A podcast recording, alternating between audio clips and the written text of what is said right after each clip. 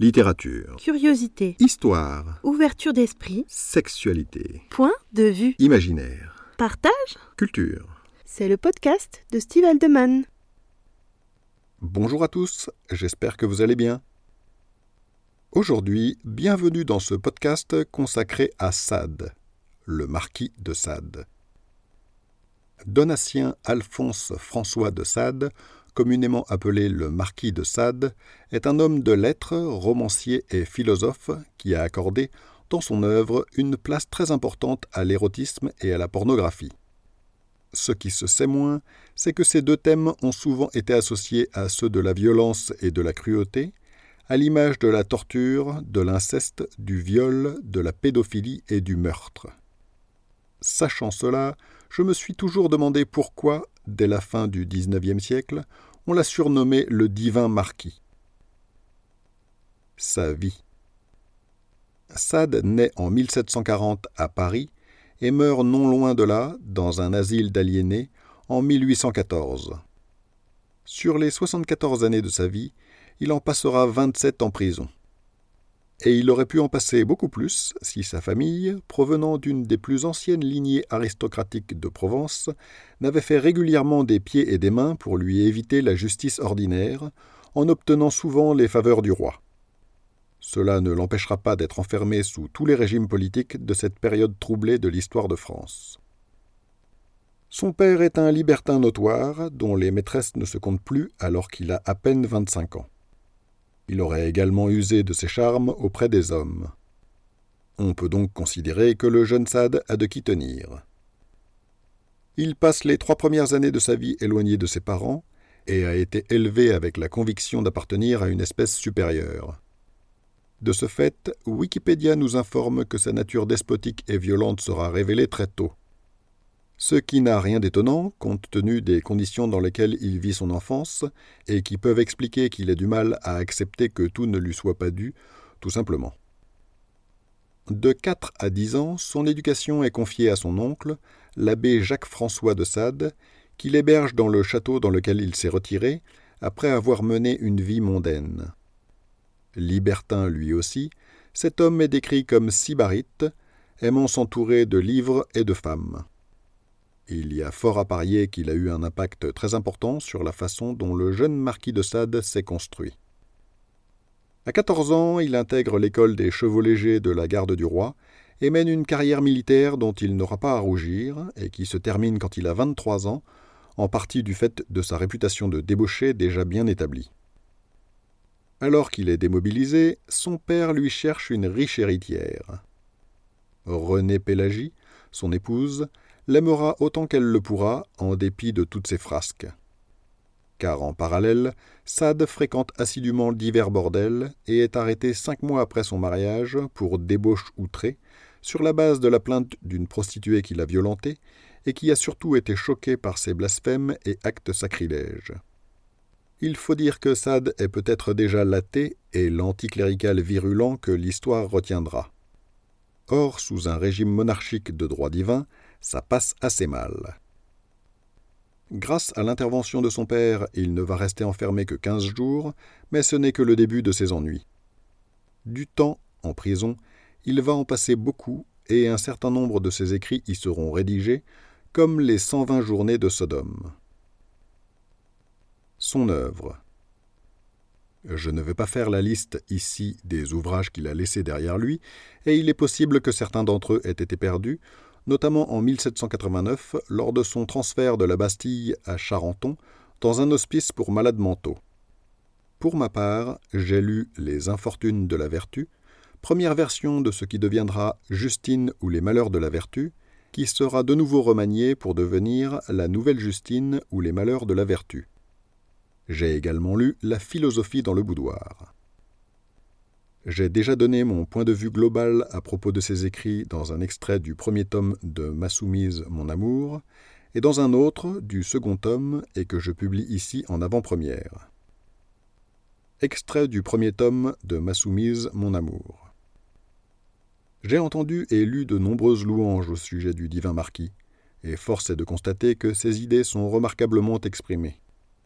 Sade ne manque pas d'esprit, mais son talent réside dans le développement de théories dangereuses. Il est séduisant de prime abord, mais ce livre n'en reste pas moins un vibrant éloge de l'anarchie. Ce fantasque personnage justifie, avec brio, qu'il est utile de s'affranchir de nombre de tabous. J'adhère tout à fait à l'inutilité de certains interdits de l'époque, tels que la sodomie ou les rapports homosexuels par exemple. D'ailleurs, au fil des pages, je constate que Sade semble très attaché au plaisir anal masculin, il est très prolixe à ce sujet. Par contre, il disserte avec une aisance égale sur l'intérêt de l'adultère, du viol, de tortures diverses et variées, et veut justifier le plaisir sadique que l'on peut trouver à donner la mort. Extrait du tome 2 de Ma soumise, mon amour. Là, enfin serein, je me plonge dans un autre volume de Sade. Lire cet auteur, dans ce lieu témoin de jouissances raffinées, renforce le plaisir que j'ai à découvrir les affres de la pauvre Justine. Il me suffit de lever les yeux pour imaginer sans peine les bacchanales sadiennes. Cette lecture me fait du bien. Elle m'aide à m'évader du quotidien, à oublier temporairement mes responsabilités, mes tracas, mes erreurs et ma fatigante imperfection. J'en oublie même que, dans l'ensemble, je n'aime pas Sade. Je ne fais que jouir sans retenue de sa liberté d'esprit et des fantasques orgies qu'elle lui a inspirées qu'il ait perverti la notion de bien et de mal, je ne m'en soucie pas.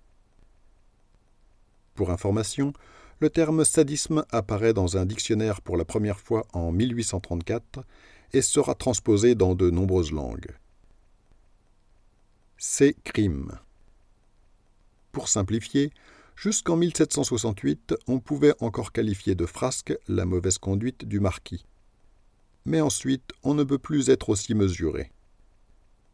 L'affaire d'Arcueil. Au printemps 1768, Sade trompe une veuve de 36 ans qui demandait l'aumône. Pour endormir sa méfiance, il lui propose une place de gouvernante, et de cette façon il l'attire dans sa garçonnière d'Arcueil. Là, il l'attache sur un lit, la fouette cruellement, puis soigne ses blessures avec un baume avant de recommencer, en la menaçant de la tuer si elle n'arrête pas de crier. Enfin, il la contraint à des pratiques blasphématoires le dimanche de Pâques. La victime réussit à s'enfuir par la fenêtre et l'affaire fait scandale. Là encore, sa famille fera tout pour le soustraire à la justice, et après quelques mois d'incarcération, le roi fait libérer Sade en lui enjoignant de se retirer dans ses terres. L'affaire de Marseille. En 1772, au cours d'une partouze avec cinq filles, Sade leur propose des pastilles à la cantaride, censées être aphrodisiaques. Deux filles se croient empoisonnées, les autres sont malades. Comme en 1768, la rumeur enfle et la vérité est très vite transformée, accusant Sade de plus que ce qu'il a vraiment fait. Sade s'enfuit en Italie, alors qu'il est condamné par contumace à la peine de mort pour empoisonnement et sodomie. Pendant les années qui suivent, la mère de Sade continue de protéger son fils envers et contre tous, allant jusqu'à soudoyer les gardes pour le faire évader, alors qu'il a parallèlement séduit sa jeune belle-sœur Anne Prosper de Launay, chanoinesse de 19 ans, qui lui écrira avec son sang une lettre passionnée. Je cite Je jure à monsieur le marquis de Sade, mon amant, de n'être jamais qu'à lui. Cela ne durera pas longtemps, elle le quittera après une de ses infidélités. L'affaire des petites filles. En 1774, il recrute à Lyon et à Vienne cinq très jeunes filles, un jeune secrétaire et trois autres filles décrites, je cite, d'âge et d'état à ne point être redemandées par leurs parents. Fin de citation. Pourtant, ceux-ci portent plainte pour enlèvement fait à leur insu et par séduction. Une procédure criminelle est ouverte, mais la famille de Sade étouffe l'affaire, toutes les pièces de la procédure ont disparu. L'affaire est connue via les lettres conservées par un notaire qui ont été publiées en 1929. Je cite L'affaire est grave, car le marquis a de nouveau joué du canif. Une des enfants, la plus endommagée, est conduite en secret à Soman, chez l'abbé de Sade, qui se montre très embarrassé de sa garde et, sur les propos de la petite victime, qui accuse nettement son neveu. Elle n'est pas la seule à avoir parlé, et les propos des autres victimes sont d'autant plus difficiles à réfuter qu'elles portent, sur leurs bras et sur leur corps, les preuves de ce qu'elles racontent. Conclusion. Le marquis de Sade, assurément, était un séducteur efficace. Ses mots, notamment, tendent à l'idéaliser. Et il faut faire la part des choses pour voir qui il semble avoir vraiment été. En 1783, il écrit ces mots à sa femme, alors qu'il est en prison depuis 1777 et qu'il y restera jusqu'en 1790. Je cite Le plus honnête, le plus franc et le plus délicat des hommes, le plus compatissant, le plus bienfaisant, idolâtre de mes enfants, pour le bonheur desquels je me mettrai au feu. Voilà mes vertus. Pour quant à mes vices, impérieux, colère, emporté, extrême en tout, d'un dérèglement d'imagination sur les mœurs qui de la vie n'a eu son pareil, athée jusqu'au fanatisme, en deux mots me voilà. Et encore un coup, ou tuez-moi ou prenez-moi comme cela, car je ne changerai pas. Si, comme vous dites, on met ma liberté au prix du sacrifice de mes principes et de mes goûts, nous pouvons nous dire un éternel adieu, car je sacrifierais, plutôt que, mille vies et mille libertés si je les avais. Fin de citation. En lisant ces lignes, on a envie de le comprendre, d'avoir pitié de lui, de l'aimer en quelque sorte. Son caractère entier et inflexible transparaît dans ces quelques lignes. La grandeur de ses principes et son attrait pour la liberté d'expression est magnifique. On y voit du génie. Et pourtant, ces mots sont-ils conformes à la réalité? Sade est délicat, compatissant, bienfaisant Ce n'est sûrement pas la vie de ses victimes. Aujourd'hui, dans la mémoire collective, Sade est le divin marquis. En particulier, ce surnom est très présent dans l'univers BDSM où Sade est populaire. Ce qui est dû, assurément, à la grande qualité de ses écrits et à la liberté de ton dont il fait preuve. Les œuvres de Sade sont un support aux fantasmes les plus débridés, et les lire fait du bien. Elles nous libèrent des carcans sociaux le temps de quelques heures. Mais l'imagerie populaire d'un Sade esthète et épicurien est très éloignée de ce qu'était vraiment cet homme torturé. Cela donne des paradoxes.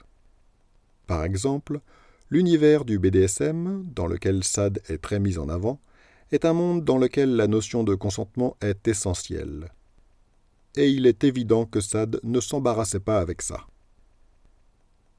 En fin de compte, brandir le marquis de Sade comme étendard d'une sensualité et d'une sexualité décomplexée, il me semble que c'est aussi malvenu que de choisir Gabriel Matzneff pour garder des enfants, ou que de confier un compte en banque à Bernard Madoff. Vous pouvez découvrir les liens en description pour approfondir les sujets dont j'ai parlé. Si vous avez écouté cet épisode en podcast, je vous invite à vous rendre sur mon site stevehaldeman.com pour y trouver les liens en question, d'autres articles, ainsi que les romans que j'ai écrits et ceux qui seront bientôt publiés. Je vous souhaite une excellente journée et à bientôt dans un prochain numéro.